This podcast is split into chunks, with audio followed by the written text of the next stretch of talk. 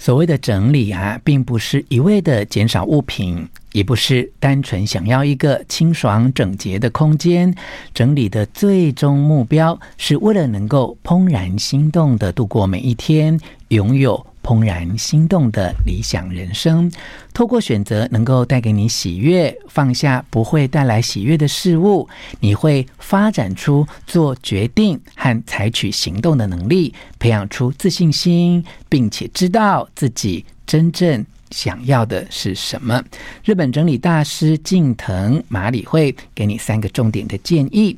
第一个重点是在整理的时候，会让你更知道自己真正想要的是什么。第二个重点的提醒是，千万不要因为整理而让自己疲累到心力交瘁。第三个重点是，真正的怦然心动是找到能够让自己真正开心的生活方式。One. 吴若全，全是重点，不啰嗦，少废话，只讲重点。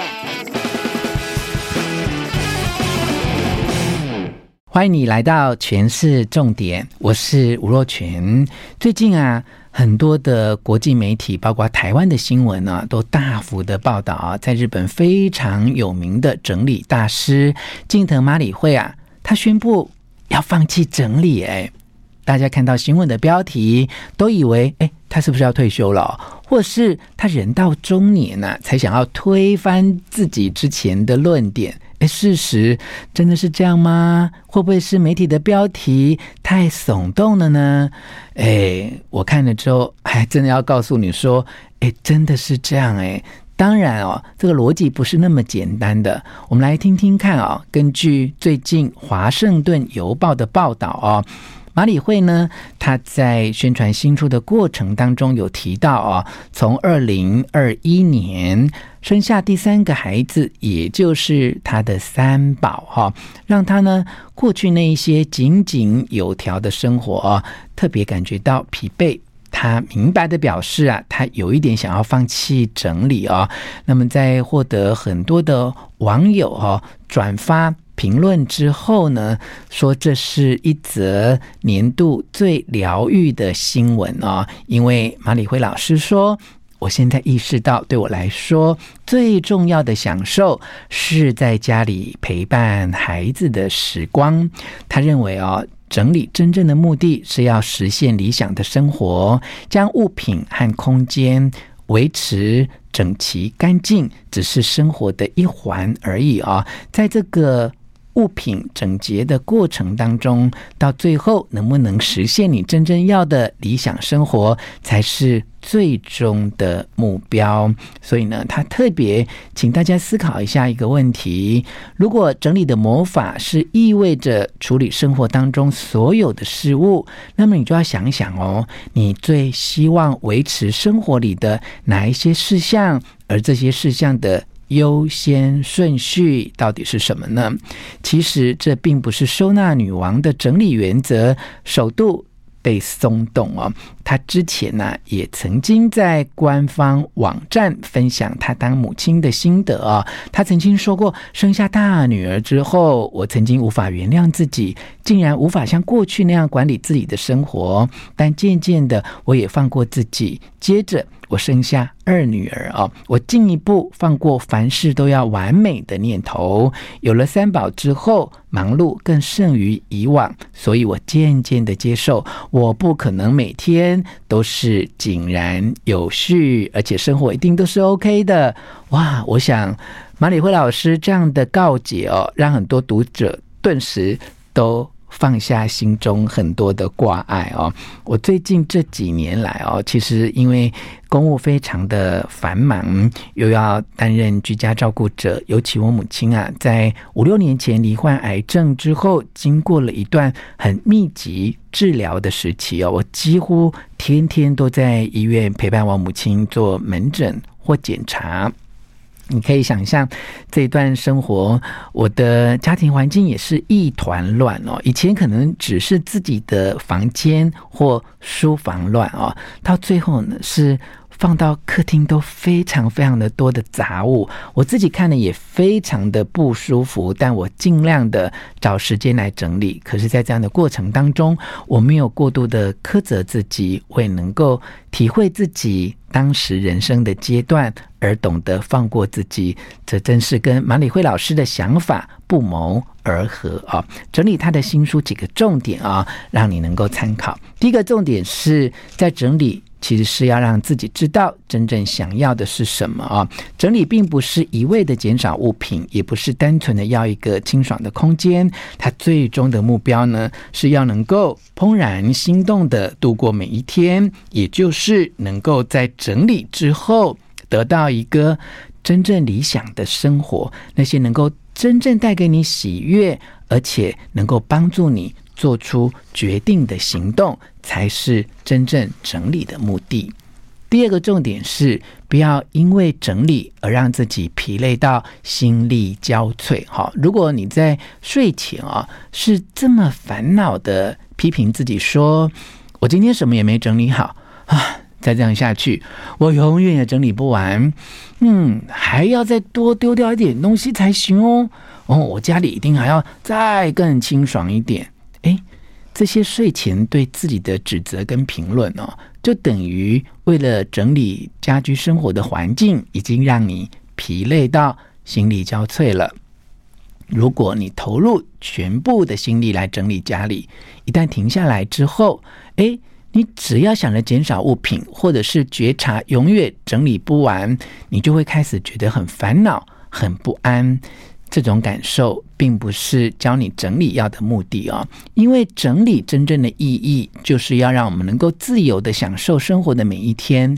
如果忘了我们为什么要整理，忘了自己要的生活的方式，或者在整理的过程当中，我们就忘了自己现在人生阶段所处置的位置，我们就会忽视掉应该有的喜悦感哦。如果你碰到这样的状况，就不要太惊慌。啊，因为在整理的过程当中，你必须要真正知道，在人生这个阶段，你真正需要在意的是什么。如果你因为太忙碌，把行程排得太满，而且还要再花时间来整理，而让自己感觉到心力交瘁的话，这个时候应该要停下来，提醒自己不要再追求完美。如果你发现你的时间的空间或情感的空间都已经被自己掏空了，就要建议你要放开一些东西。它的诀窍就是在任何一天都要告诉自己，我的底线是什么。对于收纳大师马里慧老师来说，人生现在这个阶段，他的底线就是孩子要健康快乐的活着，而且自己不能感到疲倦。在这样的前提或在这样的底线之下，如果这时候客厅的玩具散落一地，已经累得没有办法处理，就会提醒自己说：“赶快去睡觉，不要再收拾了啊！”如果乱七八糟的居家环境持续的太久，久到你自己都觉得就阿仔的会很难受的话，那么只要呢，能够在日后的行程当中排出一天，把东西。整理好，那就好了。好，如果整理开始让你觉得这么大的压力，你一定要休息一下，给自己泡杯咖啡，来一杯好茶等等啊，暂停下来思考一下你要的生活是什么。你一定要记得，整理的目的并不是要一味的减少物品，也不是单纯的只是想要得到一个清爽整洁的空间。再提醒你一次。整理的最终的目标是要让你能够怦然心动的度过每一天，而且要拥有理想的生活。这就是第三个重点啊！真正的怦然心动，就是要让自己能够找到可以让自己开心的生活方式，而不是表面上对物品的断舍离。好，譬如在整理的时候，你觉得能够带来最大的变化是什么？一般人都会说，整理之后就改善了他们的工作表现或人际关系啊。而对另外一些人而言，整理之后会带来了爱情啊、婚姻啊，或者是发现了自己真正想做的事情，所以可以归纳出整理所带来所有的效果当中，最神奇的就是因为整理的过程而学会喜欢自己。所以你必须要在整理的过程当中，反复的询问自己，到底什么可以激发你的喜悦，什么不能够激发你的喜悦。你会开始慢慢的明白，对自己而言，人生最重要的是什么。当你喜欢上自己，也给了自己情感的空间，就会让自己尽情的享受每一天。在这样的过程当中，不妨去找到，并且陶醉于一些很有。创意的管道啊，譬如说，人生最终的目的不就是要让自己觉得快乐又满足吗？